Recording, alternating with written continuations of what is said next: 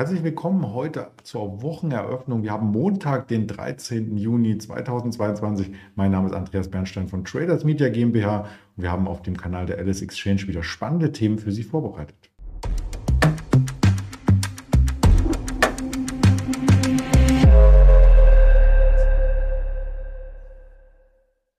Dazu wir, blicken wir direkt auf die Präsentation, haben ein Unternehmen vorbereitet, aber wollen natürlich über den Gesamtmarkt erst einmal sprechen. Da gibt es einiges noch aus der letzten Woche aufzuarbeiten und dazu haben wir fachkräftige Unterstützung aus dem Handel von dem Kai, den ich recht herzlich begrüße. Hallo Kai.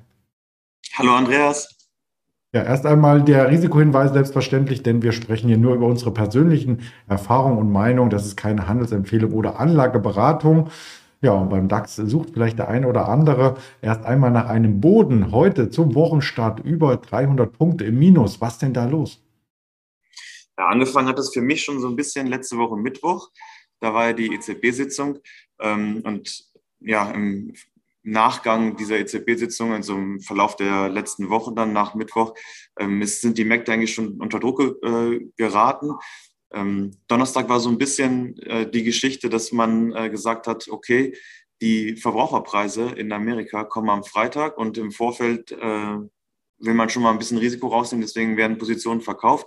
Da habe ich ganz oft das Narrativ gelesen oder äh, davon gehört, dass ähm, mit einem ja, besser als erwarteten CPI, also Consumer Price Index, ähm, alles wieder aufgeholt wird, was wir am Donnerstag verloren haben. Jetzt kam am Fre äh, doch am Freitag dann um 14.30 Uhr der Consumer Price Index, also die Inflationsdaten, und die waren noch schlechter als erwartet.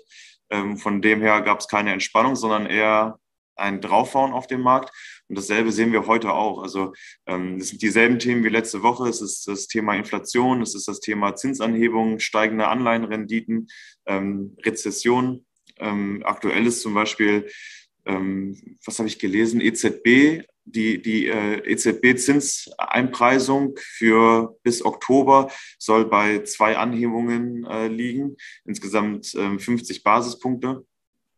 Und die FED-Anhebung, also das, was der Markt gerade einpreist für die FED bis September, liegt sogar bei 175 Basispunkten, wovon eine Anhebung äh, mindestens bei eben 75 Basispunkten liegt. Und ähm, wir haben ja noch die große FED-Sitzung in dieser Woche auf dem Programm. Und da wird schon gemunkelt, dass Jerome Powell in dieser Woche eben um 75 Basispunkte anhebt. Und ähm, ja, das sorgt halt nicht für Entspannung, sondern wir sehen stark steigende, äh, stark fallende Kurse heute Morgen äh, eigentlich an allen Börsen. Also es hat angefangen in Asien, Australien war noch ruhig, weil die haben Feiertag heute. Ansonsten ähm, ist ganz Asien eigentlich schwach gewesen. Es ist dann mit der Eröffnung hier in Europa ähm, ebenso schwach geworden. Und die Future-Indikationen zeigen auch, dass Amerika deutlich unter den äh, Schlusskursen vom Freitag eröffnen wird. Ja, wenn man sich die Verbraucherpreise genau anschaut, ähm, so hatten ja einige Teilnehmer so einen Peak erwartet im Vormonat, aber der kam dann doch nicht. Wo ist denn da ähm, irgendein Limit? Siehst du da was? Das ist super schwierig einzuschätzen. Ähm, nee, ehrlich gesagt nicht. Also wo, auch hier in den, äh, bei den äh, deutschen Inflationspreisen, ich meine, wenn man sich äh, umschaut, wenn man einkaufen geht, wenn man tanken geht und so weiter, da ist noch keine Entspannung in Sicht, so zumindest so diese gefühlte Inflation. Einzige, was man da machen kann, ist einfach äh, selber irgendwie sparsamer sein und äh, versuchen, so gegenzusteuern. Ähm, wo da das Ende in Sicht ist, das will, ja, kann ich mir gerade nicht, äh, oder dazu kann ich gerade keine Prognose abgeben. Ja, und das ist ja auch das Problem letzten Endes für die Wirtschaft, denn wenn jeder einspart irgendwo und weniger konsumiert, ja, dann gibt's weniger Umsätze oder zum Teil erst einmal weniger Margen. Das Porto wird erhöht bei der Post am 1. Juli und so weiter. Da gibt's in vielen Ecken schon Reaktionen seitens der Wirtschaft. Da kann man ja fast nur davonfahren mit dem Rad, oder? Ja, das ist eine super Überleitung, ganz genau.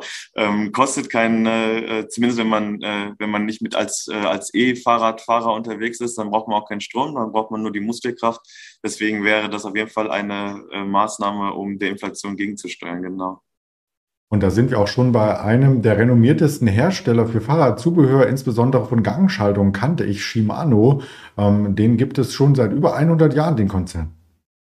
Ja, es ist ein absoluter Weltmarktführer für Fahrradkomponenten, eben Gangschaltungen, Bremsen.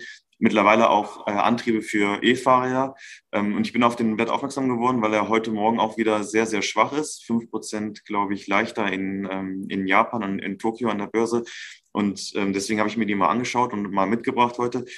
Die Aktie ist seit September 21 eigentlich unter Druck. Da war, waren die Höchstkurse so bei 275 Euro ungefähr. Und seitdem ist der äh, Aktienkurs stark zurückgekommen. Mittlerweile notieren wir bei 150 Euro. Die letzten News, die es da gegeben hat bei Shimano, ähm, jetzt ganz aktuell aus, der, aus dieser Woche, die waren auch nicht wirklich gut. Also es ging da um Rückrufaktionen ähm, von Gangschaltungen, wobei sie gesagt haben, es wird keinen Einfluss auf die auf das Geschäftsergebnis haben oder kaum Einfluss. Es gab ein Downgrade von äh, der Citibank mit Ziel 25.000 Yen. Interessant, das Down Downgrade, Kurszielsenkung auf 25.000 Yen. Aktuell rechnen wir äh, oder ist, äh, wird die Shimano in Tokio bei knapp 21.000 Yen gepreist, also nochmal 4.000 Yen unter diesem Kursziel ähm, nach dem Downgrade. Also ähm, ist da trotzdem noch ein bisschen Platz, um das äh, bis zu einem Kursziel, bis das erreicht wird. Ähm, naja, was man äh, bei dem Wert hat, ist, ich finde, die Story ist interessant. Also das Thema Fahrrad ist äh, interessant. Ich kann, kann, mir im Moment nicht vorstellen, dass in Zukunft weniger Fahrrad gefahren wird, wenn man sich privat ein Fahrrad anschafft. Ähm, da muss man lange, lange warten, bis, ähm, bis da eins verfügbar ist. Ähm, das wird auch für die Komponenten äh, oder wird auch Nachfrage bei den Komponenten natürlich hervorrufen.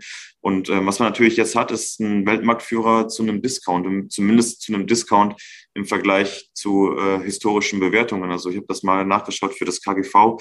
Aktuell ähm, notiert die Shimano bei einem KGV von um die 18. Historisch war das fast doppelt so hoch, 8, äh, 28 bis 32 ungefähr. Kursumsatzverhältnis bei 3,6. Auch hier sind die historischen Zahlen ähm, eher zwischen 4 und 5, also deutlich höher. Ähm, die Dividendenrendite liegt bei 1% derzeit. Auch da liegt der 10-Jahres-Durchschnitt bei 0,7. Also wenn man das zumindest vergleicht mit den äh, Bewertungen aus den vergangenen Jahren, ist die aktuell deutlich billiger, was man natürlich auch im Kurs absehen kann.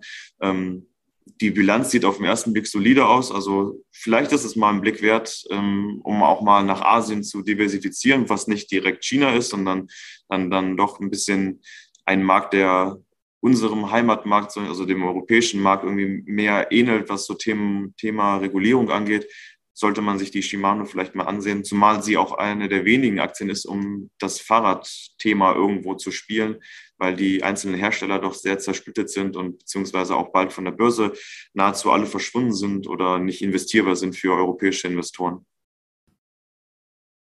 Das klingt auf jeden Fall spannend und spannend ist es auch, wenn man auf die Termine schaut, die wir noch in dieser Woche haben, insbesondere bei den Quartalzahlen. Heute nachbörslich eine Oracle, die dürfte spannend werden und am Donnerstag dann die Adobe, denn PDF-Reader nutzt vermutlich jeder privat oder auch im Büro. An Wirtschaftsdaten hatten wir heute bereits aus England ganz viel zu sehen. Wir hatten die Industrieproduktion, die war ein bisschen besser, die Warenhandelsbilanz auch, aber schlechter waren auf alle Fälle Bruttoinlandsprodukt und auch der Dienst Dienstleistungsindex und 20 Uhr wird dann Frau Brenner aus der FED nochmal ein paar Töne ähm, in die Kanäle einstreuen. Aber da muss man im Vorfeld sagen, die darf sich noch gar nicht zur FED-Sitzung äußern, oder Kai? Nee, genau, da gilt Stillschweigen, bis, äh, bis der Chief dann am Mikrofon ist. Ja, damit ist äh, Jerome Paul gemeint. Am Mittwochabend ist dann äh, quasi High Noon. Ja, ansonsten haben wir kein Stillschweigen, sondern weitere Informationen für Sie parat auf den Kanalen der LS Exchange. Und das ist unter anderem auch als Podcast noch einmal zu hören, dieses Interview. Ich freue mich auf die nächste Sendung. Bleiben Sie dem Kanal treu. Und ganz lieben Dank an dich, Kai, für die Expertise. Danke dir auch. Tschüss, Andreas. Ciao.